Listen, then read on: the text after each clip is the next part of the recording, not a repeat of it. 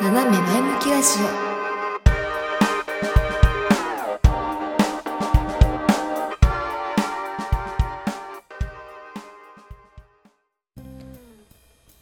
メリークリスマス。えー、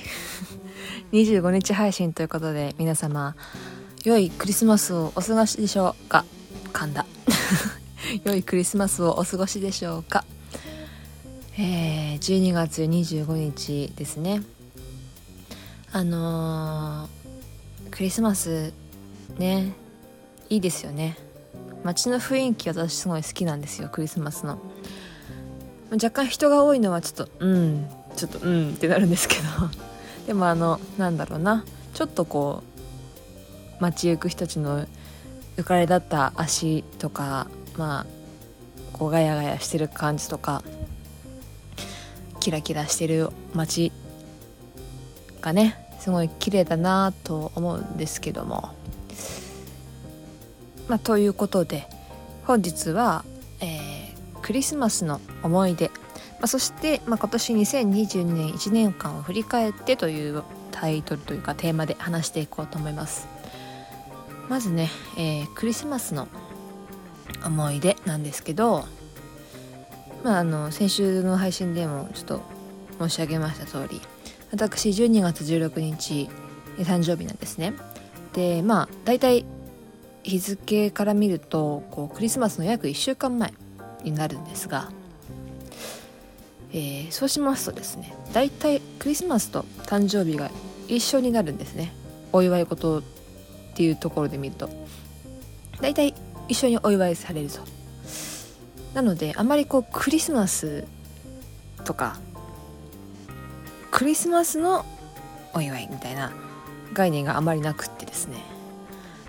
クリスマス兼誕生日の12月のお祝いみたいな感じになるんですよね。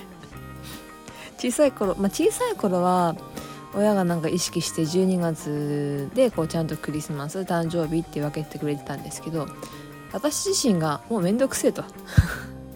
なんかいちいちこう2回毎週毎週やるのも私自身ちょっとこう疲れるし申し訳ないしその分お金かかるからね申し訳ないなと思うのでいやもう一つ一つでいい。一食たにしてくれと。いうふうにお願いして、まあ、それから家では12月は一度のお祝いで終わりっていう形になっているのでなんかこうクリスマスザ・クリスマスの思い出っていうのはあまりなくてあるとしたらなんだろう。クリスマス当日の思い出？イブと普通のクリスマスの思い出だとするとうーん あんまり思いつかなくって。あでもねでもねでもね。直近。ほんと昨日。昨日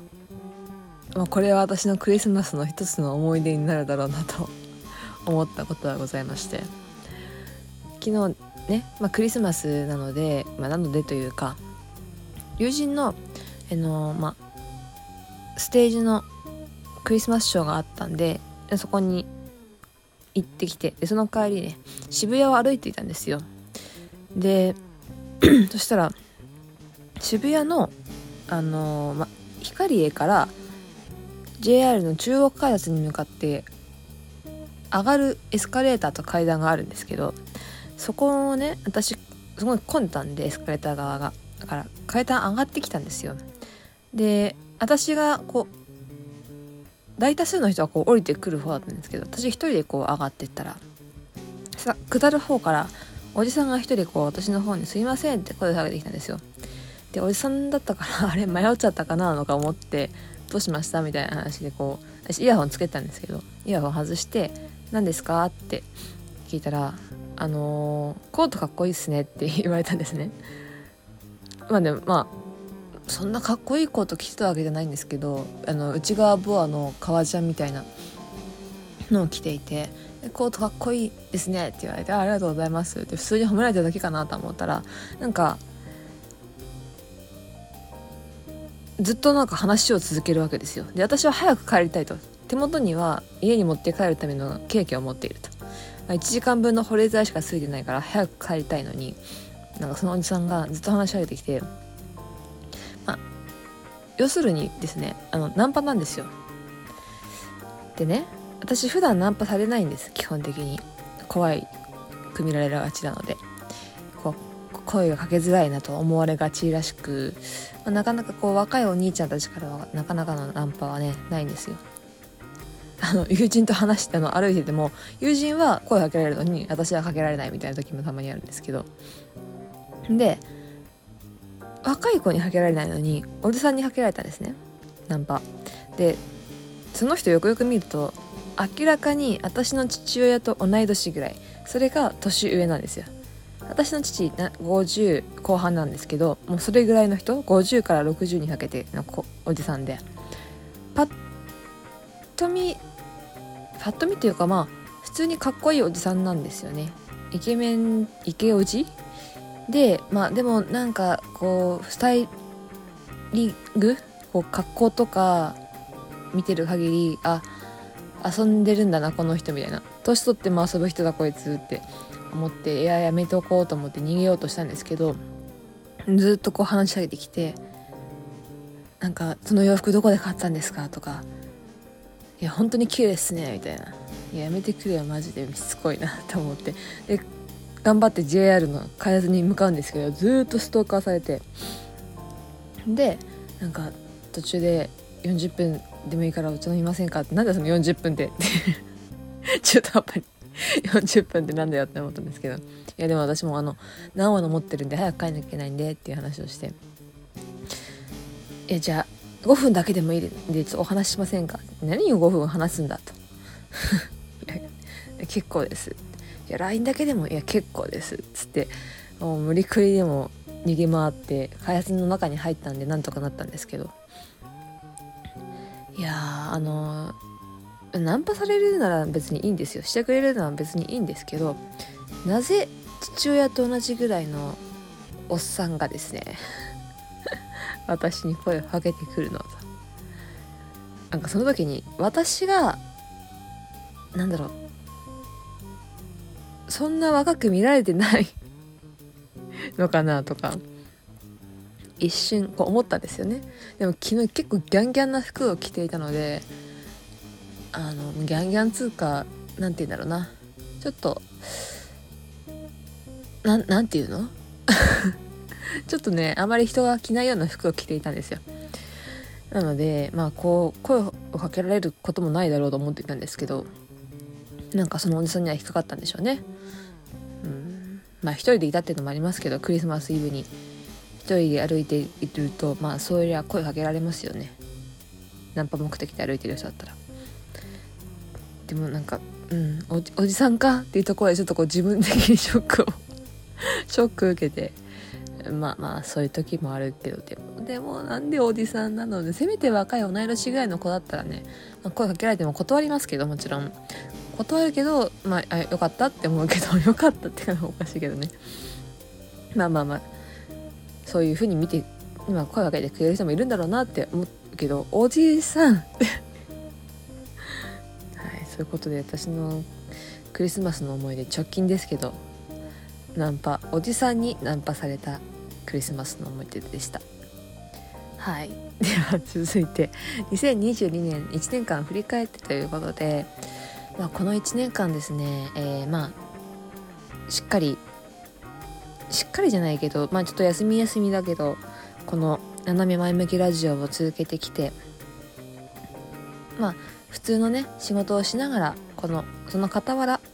このラジオ配信をしてきたわけですけどもすごいこう充実充実というか自分の土台を築いた1年間になったんじゃないかなと思います。プライベートしかり、えー、ポッドキャストしかり仕事しかりあのいろんな人との新しい出会いっていうのが多くってこういろいろこうなんていうつながりができた年だったなと思います。あのー、ポッドキャストで言うとしっかりこうツイッターで活動をちゃんとねし始めてでいろんなポッドキャスターさんとつながってもちろんそのつながっていく中でもなかなかこう交流とかできない人もいましたけどもその中でもこういまだにこうねつながりを持ってくれる方々がいたり、まあ、つながりを持ってなくってもラジオは聞いてるよっていう方もいたりであとはあの聞いてくださるリスナーさんともこうつながりを持つことができてあの最初始めた頃って結局ここっちが一方的に発信するだけなのかなとかって思ったんですよ。なんですけど実際やってみたらポッドキャストって結構こうリスナーと配信者の距離感が近いなっていうのが実感できてなんかねなんだろう。よりこう活力にもなるしあ怖いなって思ったところでもあったかなと思います。こうすぐこうリスポンスは返ってくるというか ダイレクトにこう感想とかも返ってくるし反応も見れちゃうのでこう自分が思っていたこと思ってこう伝えて伝えたいと思ったこととは違うことが伝わってしまってるっていうのももうすぐ分かったりとか。そこでこうちゃんと修正できるっていうところももちろんポッドキャストの良さでもあるしでこれがやっぱこううまく伝わらないんだなっていうのが把握できるっていうところもポッドキャストのいいところであり怖いところでもあるなと思いました。でも本当にそのなんだろうな。お勉強お勉強っていうか自分の伝える力をこう鍛えるというか鍛錬していく場で場としてすごいなん、まあ、活用っていうのは良くないかもしれないですけど適した場所であり自分が成長できる場所になったなこの1年間はって思いました。なので、まあ、この先もねそれは変わることはないと思いますけど来年以降もね。よりこう自分の力をつけていっていろんな今結構なんかこう発信する内容が偏っているような気がするのであらゆるジャンルのことをこう発信していけたらなと思います。うん。まあポッドキャストはそんな感じですかね。プライベートとかもそうだな。なんかまあプライベートというかこのポッドキャスト以外のところでもふとした場面で出会った人と未だにつながってたりとかちょっとしたきっかけでつながった人といろんな活動をしたりとかっていうのが結構多くて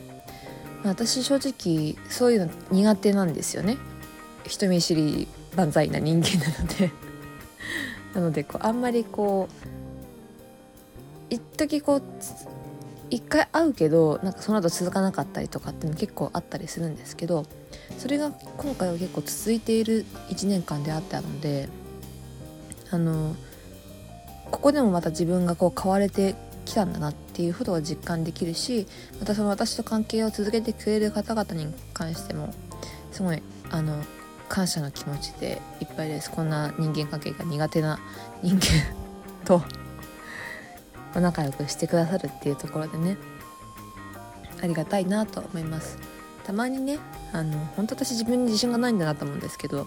私といて楽しいのかなとか私といてなんかこういう活動して楽しいのかなって思っちゃう時もあるんですけどそれってやっぱり一緒にいてくれる人と人に対して失礼だなっていうふうにも感じるし、まあ、その時自分が楽しいって感じてるっていうことは多分相手も楽しいと感じてくれているんだろうっていう捉え方もできるようになってきたのでいや本当にあの今年出会ってくださった方方本当にありがとうございます。そして未だにいやこのきょんと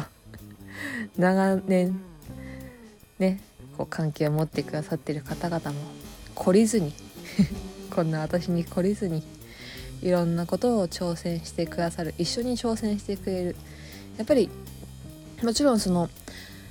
新しく出会った人との新たな挑戦みたいなところもありますけどやっぱり長い関係を持っている人と挑戦何か新しいことを挑戦するっていうのは新たなその人のね新たな一面を見れたりとかお互いのその関係性の中で新たな化学反応を生んで違う力を生み出すことができるっていう発見にもなったのですごい楽しかったですね。えー、また来年もね引き続き よろしくお願いします。